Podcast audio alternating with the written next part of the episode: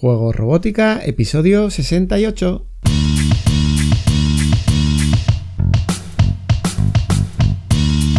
Bienvenidos a Juego Robótica, el podcast en el que hablamos de robótica educativa, iniciación en la programación, aplicaciones para docentes, entornos de programación para niños y en general todo lo que tiene que ver con despertar la curiosidad de los más jóvenes por la programación y la tecnología, para que se conviertan en creadores y no en meros consumidores. Y recuerda que si necesitas recursos sobre programación y robótica educativa y quieres ser parte de una comunidad de docentes y academias tecnológicas en la que compartimos experiencias trabajando con niños, estamos en juegorobótica.es. Y si lo que buscas es una opción completamente online para que tus hijos desarrollen su creatividad a través de la programación, te espero en tecnodemia.com. Ponte en contacto y hablamos.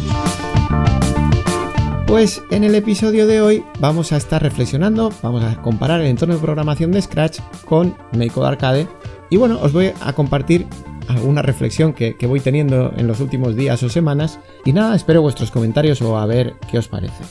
Como, mm, no sé, disparadores o detonantes que he tenido más recientes, ¿vale? Eh, pues em, os compartía, por lo menos en redes sociales y en la newsletter, la, competición de, Code Fighters, bueno, que, que está ahí abierta para que podáis participar. Y comentando esta competición dentro del grupo privado de Telegram de Juego Robótica, pues bueno, esta competición se trata de presentar un proyecto, pero la herramienta con la que se crea ese proyecto depende de la edad del participante. Concretamente, de primero, de primero a tercero de primaria lo hacen con Scratch, de cuarto a sexto lo hacen con Mecode Arcade y en secundaria lo hacen con Zunkeboard. Entonces, comentando estas normas ¿no? en el grupo de Telegram, pues eh, varios compañeros sobre todo que se enfocan en primaria, ¿vale? Pues decía, me, llama la atención que los proyectos de Scratch se limiten al alumnado de primero a tercero. Yo lo pondría de tercero en adelante, los de primero no saben ni leer, ¿vale? E, ese era un poco el comentario que se hacía y, bueno, otros compañeros mm, pensaban un poco igual, ¿no? Entonces, claro, yo me pongo a pensar sobre esto y, y, veo la experiencia que tenemos en Tecnodemia y digo, no sé, es que en Scratch, por ejemplo, en Tecnodemia pasamos como como de pasada. O sea, no sé cómo decirlo, pero en muy poco tiempo utilizamos enseguida Meiko Arcade. Y vaya, que una vez empiezan a, ver Meiko Arcade no quieren volver a Scratch. Casi ninguno. Es verdad que, hay excepciones, pero casi ninguno quiere volver, que en este caso sería casi ninguna, porque normalmente las pocas que se han querido quedar en Scratch han sido, han sido chicas, por la razón que sea, yo no lo sé. Pero es así, es decir, a mí la práctica es lo que me dice, pero la gran mayoría al final no quiere volver a Scratch y quiere continuar en Make. Entonces, claro, primero de primaria, pues efectivamente, seguramente primero de primaria no. Es decir, si, los niños aún no saben ni leer, pues ya sabes mi opinión. Yo personalmente, a, edades tan tempranas, es que ni siquiera plantearía este tema de la programación. Entonces, pues bueno, seguramente no tenga ese, ese problema de cómo mostrar a un niño que no sabe leer eh, temas de programación, porque yo no lo comparto. Yo directamente no, no voy a trabajar con niños de 5 años temas de programación, pero otros compañeros que están dentro de juego robótica, pues por ejemplo dicen Scratch Junior. Vale, perfecto. Quiere decir que estos son diferentes eh, puntos de vista. Pero lo que está claro es que, yo que sé, que un niño con 12 o 13 años, lo que va a querer crear, crearlo con Scratch, pues no, estoy yo seguro de, de que lo pueda conseguir. Y si lo puede conseguir, la dedicación que le tiene que dar es excesiva. Entonces, lo que, lo que yo voy viendo es que en un momento dado, y a una edad, evidentemente, pero claro, es que mm, yo no, no voy a empezar a los 6 años, estoy hablando de 8 o 9 años, muy rápidamente quieren utilizar Make Arcade. Y, y, fijaos que estoy hablando de edades que a lo mejor estoy en tercero de primaria, tercero, cuarto de primaria, estamos en ese, en ese cambio donde, por ejemplo, esta competición está delimitando quién participa con Scratch y quién participa con Meiko Arcade. Pero la cuestión es, lo que yo me preguntaba últimamente es, ¿es necesario empezar con Scratch? A lo mejor es que incluso podemos no empezar con Scratch, ¿no? Me estoy, me estoy planteando eso para Tecnodemia. Ni siquiera empezar con Scratch. Lo pienso y digo, ¿para qué, no? Entonces, bueno, vamos a repasar un poco las diferencias por expresar en, voz alta, ¿eh? por decirlo así, ¿vale? y vemos ¿Qué ventajas e inconvenientes puede tener? Pues eso, un entorno de programación sobre otro, o si podemos quedarnos exclusivamente en uno de ellos y cuánto podemos avanzar, ¿no? Entonces yo, diferencias, las he dejado apuntadas ahí en el artículo por tener eh, algo en texto, digamos, un poco más claro que pueda servirnos de apoyo con el audio. Y no voy a interpretar, digamos, las cosas que ya sabemos de Scratch y de Make Arcade, que son entornos que nos permiten la programación visual, en fin, eso ya entiendo que más o menos lo conocéis, ¿vale? Scratch, programación exclusivamente visual a través de bloques. Es así, exclusivamente visual a través de bloques. Make Arcade tiene la posibilidad de programación tanto visual, o sea, a través de bloques, como por código con JavaScript o Python. De hecho, cuenta con un intérprete, es decir, que no, hace falta ni siquiera empezar desde cero con Python, por ejemplo, sino que puedo empezar por bloques y utilizar el intérprete para que me lo pase a Python o al revés. Puedo coger y en Python decir cómo, si yo estoy programando en Python, cómo le enseñaría esto a un niño en, bloques y, me lo pasa a bloques, ¿vale? O sea, muchas más posibilidades. Importante, ¿vale? Que esto, pues, creo que, es uno de los puntos más importantes. En Scratch, la programación de cada sprite o el fondo se hace de manera independiente. Ya sabéis que dentro de Scratch, pues eh, yo voy a seleccionar un sprite y voy a crear la programación de ese sprite. Y si tengo más sprites o más objetos, como los llama Scratch, pues voy a tener diferentes programaciones para cada uno de los sprites. Y lo mismo con los fondos. Luego los vamos a poder conectar por mensajes o a través de variables, pero no es natural. Quiero decir, mm, no es, mm, no es natural. Si luego nos vamos a una programación más profesional, esa manera de programar no es la natural. No es la que un programador habituado a programar estaría utilizando normalmente, ¿vale? Entonces, si nos vamos a, a Meco Arcade, la programación está centralizada en un único espacio de trabajo principal. Puedo tener todos los sprites que quiera, puedo tener todos los escenarios que quiera, pero al final toda la programación está centralizada. Se parece más a un entorno profesional, ¿qué queréis que os diga? Y, luego volveré a este punto en cuanto a qué ventajas o inconvenientes tiene empezar con Scratch si luego voy a pasar a Make Arcade, por ejemplo, ¿no? Luego en Scratch, limitación del uso de extensiones oficiales en la versión de Scratch oficial, ¿vale? Todo esto de oficiales y oficial lo he puesto entre comillas en el artículo, pero bueno, la versión oficial de Scratch la tenemos clara, luego tenemos, sabemos, pues si no lo sabéis, pues ya os lo comento, que tenemos Scratch, es decir, con la X, Scratch, que es una versión de Scratch. Evidentemente Scratch es abierto y al final cualquiera puede hacer su versión. Por eso yo hablo de la versión oficial o de otras, ¿vale? Y en Scratch pues tengo un montón de extensiones para utilizar, pues por ejemplo, mm, yo qué sé, todos los kits de robótica de Lego o en fin, una serie de cosas que no, que no están igual de abiertas en la versión oficial. por muy abierta que sea Scratch, su versión oficial, entre comillas, solo permite el uso de extensiones oficiales, de las extensiones que ellos validan y que te dejan utilizar. Sin embargo, en Meiko Arcade, en su versión oficial, es decir, es más difícil encontrar un fork de Meiko Arcade. Yo no he encontrado ninguno, ¿vale? Sin embargo, hay infinidad de forks de, de Scratch. En Meiko Arcade no tenemos esos forks, es decir, no tenemos esas versiones del entorno de programación, que, bueno, personalmente a mí eso no me importa, no voy a personalizar mi propio fork de Meiko Arcade, pero lo interesante es que puedo ponerle cualquier extensión, tanto oficial, por decirlo así, como independiente. de, hecho, pues eh, tenemos un montón de, en, GitHub, que es donde se publican estas extensiones, pues tenemos un montón de extensiones que yo puedo probar. De hecho, podemos crear cualquier extensión de manera relativamente sencilla para agrupar bloques, por ejemplo, que queramos mm, que hagan algo en particular, que eso sí que lo podemos utilizar a nivel docente, pues lo podemos utilizar en Meiko Arcade. Pues es una diferencia que me parece importante.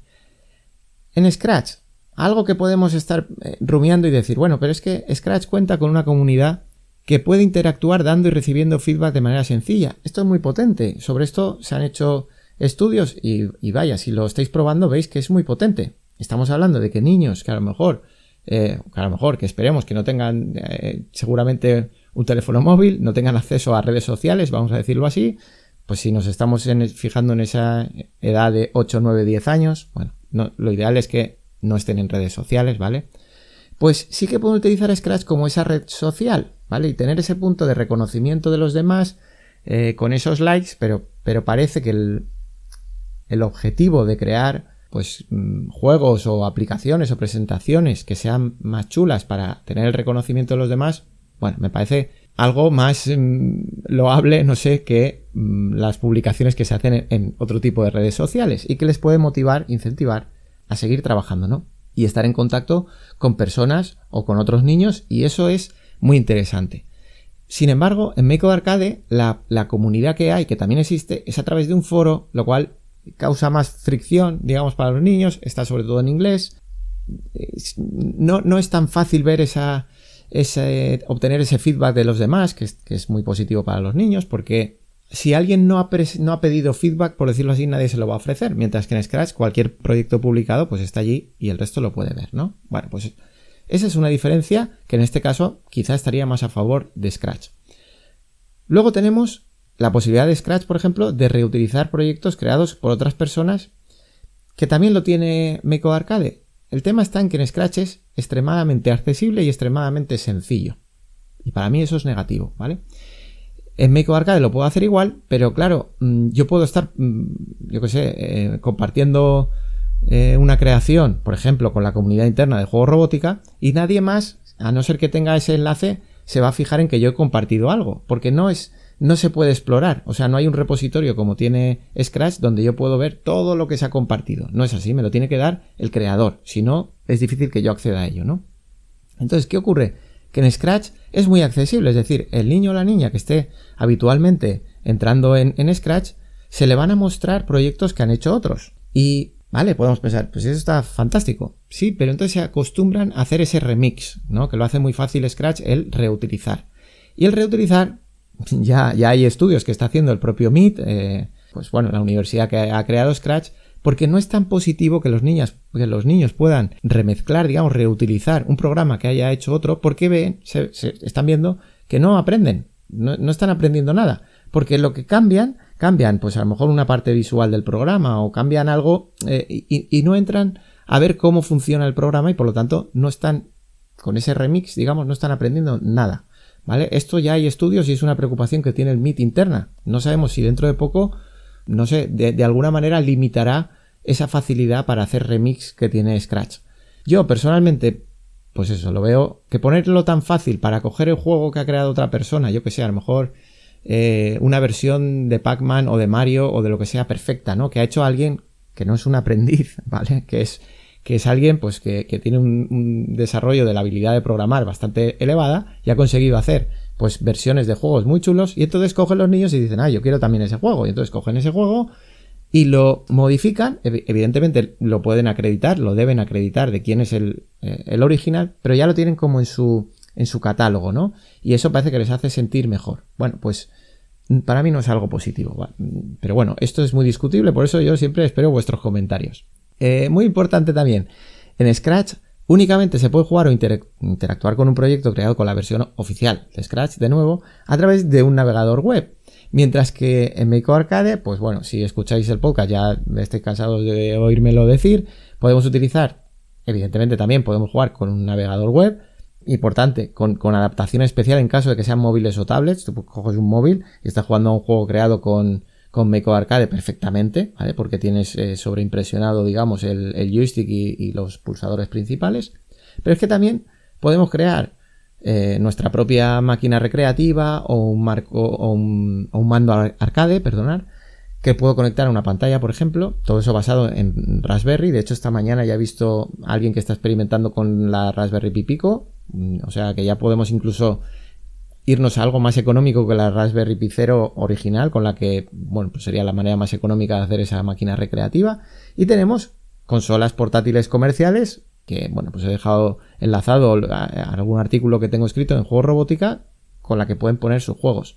Esto es muy potente también, porque no es lo mismo que solo se pueda jugar a través de un navegador a que se pueda jugar en algo físico, en una máquina física, en una consola de videojuegos física, ¿vale? Para mí no es igual. Se puede hacer con Scratch haciendo, digamos, una máquina que simule una máquina recreativa, ¿no? Y que tenga un navegador, pero ni siquiera así la experiencia es del todo igual, ¿vale? Y es bastante complejo. De hecho, ya sabéis que en la última actualización de, de Make Arcade, si lo queremos hacer de esa manera, que también se puede hacer, evidentemente, pues te facilita en el modo kiosco que puedes cambiar de juegos, mucho más sencillo y mucho más visual, ¿vale? Más fácil. Y al final lo que buscamos es que los niños vean que otros niños están jugando con sus juegos y que tengan ese feedback.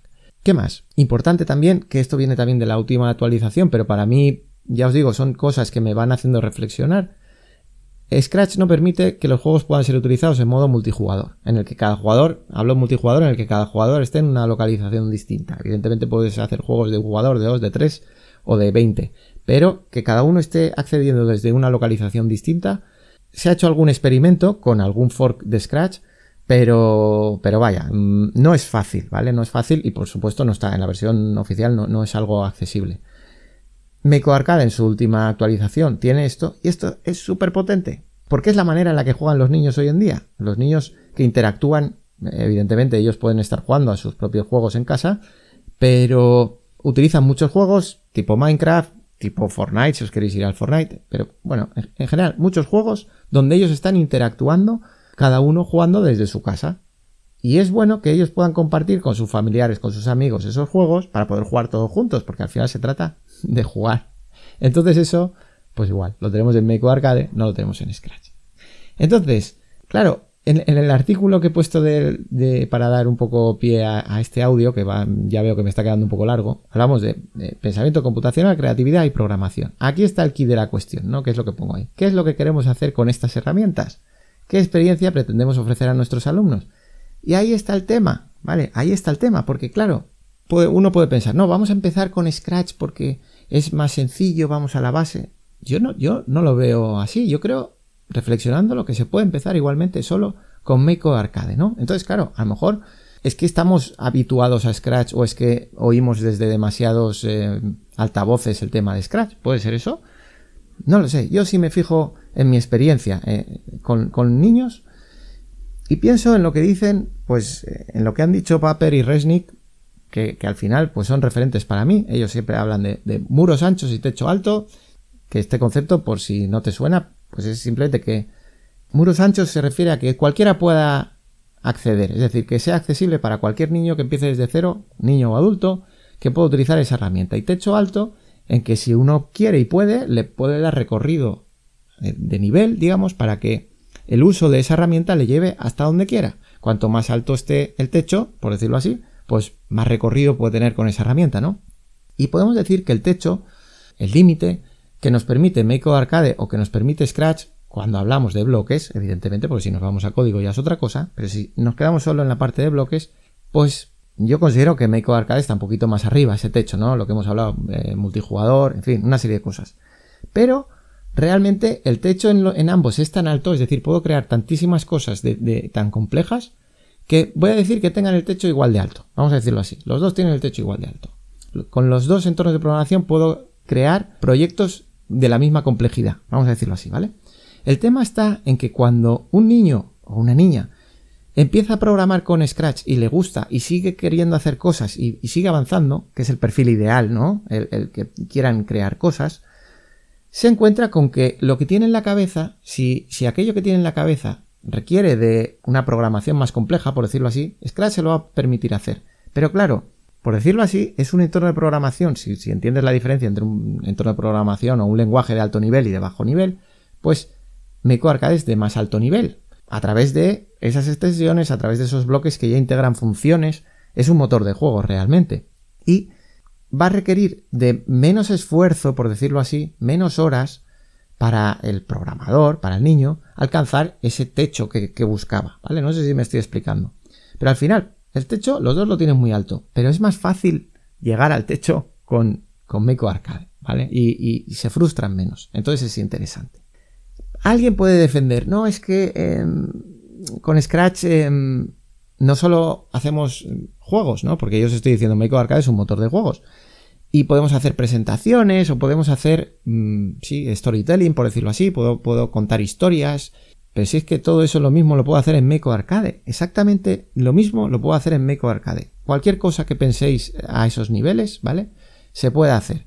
¿Qué quieres hacer? ¿Una aplicación? Pues yo qué sé, una, calculadora, por decirte algo. Vale, lo vas a poder hacer igual. Una presentación, una felicitación de cumpleaños, un... Lo puedes hacer igual. Ah, igual o, mejor, te diría, con Meco Arcade. Con lo cual, es que ya os digo, me cuesta ver comparándolo y con el paso del tiempo, a lo mejor al principio, cuando apareció Meco Arcade, pues sí que lo identificaba más con videojuegos. Es un motor de juego, videojuegos. Y puedo hacer presentaciones con Scratch que a lo mejor no me permite Meco Arcade. Pero después de todos estos años, pues la verdad es que no, no lo veo igual, ¿no? Veo que con Meco Arcade puedo utilizarlo de, la misma manera que puedo utilizar Scratch. Y luego, claro, ¿qué es mejor? Si, si un entorno u otro va a depender mucho de, de la experiencia de cada uno. O sea, al final, Claro, yo os decía antes lo de que lo había titulado Pensamiento computacional, creatividad y programación, porque Claro, si uno busca, no, yo quiero que los niños eh, fomenten su pensamiento computacional, no sé qué, patatín, patatán, no lo sé. Porque claro, yo no tengo niños que me hayan venido a mi puerta, niños, y me hayan llamado y me hayan dicho, yo lo que quiero es potenciar mi pensamiento computacional. Yo de esos no tengo. No a mí no me ha venido ningún niño pidiéndome eso. Sí que es verdad que tengo niños que me han dicho, yo quiero aprender a programar. Y ya ahí también, pues, oye, yo les digo, pero aprender a programar, ¿para qué? Dime para qué quieres aprender a programar, porque aprender a programar, ¿para qué? ¿Qué significa eso? ¿Qué es lo que quieres? ¿Salir como el youtuber que lleva un gorro y tiene unas luces chulas y está apretando un teclado? ¿O por qué quieres tú aprender a programar? Porque eso no, no lo sé, ¿para qué quieres aprender a programar? Porque lo que yo, lo que va bien son los niños que dicen, yo quiero crear lo que sea. Yo quiero crear videojuegos, yo quiero crear aplicaciones, yo quiero crear páginas web, yo quiero crear. Eso es lo importante. No, yo quiero programar. ¿Tú quieres crear? Vale. Hay que hacer uso de la programación. Vamos con ello. Vamos a aprender a programar. No sé si me explico con esto, ¿no? Entonces, claro, yo entiendo que si el objetivo es, no sé qué, fomentar el pensamiento computacional, el pensamiento lógico, tal, y ya tengas actividades creadas con Scratch que, no sé, lo quieres utilizar con eso, pues perfecto, ¿no? Cada uno lo tiene que utilizar para lo que lo, que lo quiera utilizar y según sus objetivos y la experiencia que le quiera dar a sus alumnos. Y bueno, en este punto simplemente que ya termino un episodio que me ha salido más largo de lo que querría, esta reflexión, digamos, no podemos decir es mejor Scratch o Make Arcade, o es mejor empezar por Scratch y luego pasar a Make Arcade, o cualquier otra combinación que queráis, ¿vale? Yo comparo estos dos, pero podemos comparar los que queráis. Yo creo que al final tenemos que probar todo lo que hay, tenemos que entender qué nos ofrece todo lo que hay tenemos que probarlo con los niños para ver también ellos cómo interactúan, cómo es su proceso de aprendizaje, cómo lo utilizan y, entonces sacar cada uno nuestra propia conclusión. Eso es lo que ofrecemos en la plataforma de cursos de juego robótica. Eso es lo que utilizamos dentro. Dentro lo que estamos haciendo es ayudar a que podáis utilizar diferentes entornos, muchos entornos, muchos kits de robótica, los entendáis siempre subiendo bastante el nivel desde cero, pero subiendo el nivel para que lo podáis exprimir y podáis ver todas las posibilidades. Y luego, dentro de la comunidad, lo podemos debatir y podemos hablar de qué experiencias hemos tenido utilizando esos entornos, utilizando esos kits, pero para al final sacar cada uno nuestra propia conclusión, por decirlo así. Así que bueno, no sé si el final del episodio se ha quedado un poco, eh, como dicen, pues al final no nos has dicho nada, ¿no? Eh, pero es que creo que, tampoco hay una solución única para todo el mundo. Así que bueno, lo dejamos por aquí. Y si quieres eh, contactar o responder en los comentarios del artículo o del episodio de podcast, pues yo me gustaría entrar en este, en este debate, en esta reflexión conjunta. Este podcast no tiene una periodicidad fija, pero te espero en un próximo episodio comparando otros entornos de programación, analizando un kit de robótica educativa, repasando algún accesorio o cualquier otra herramienta que nos ayude en el aprendizaje de la programación y la robótica. Hasta entonces, disfruta creando, programando y aprendiendo. Nos escuchamos en las próximas semanas. Adiós.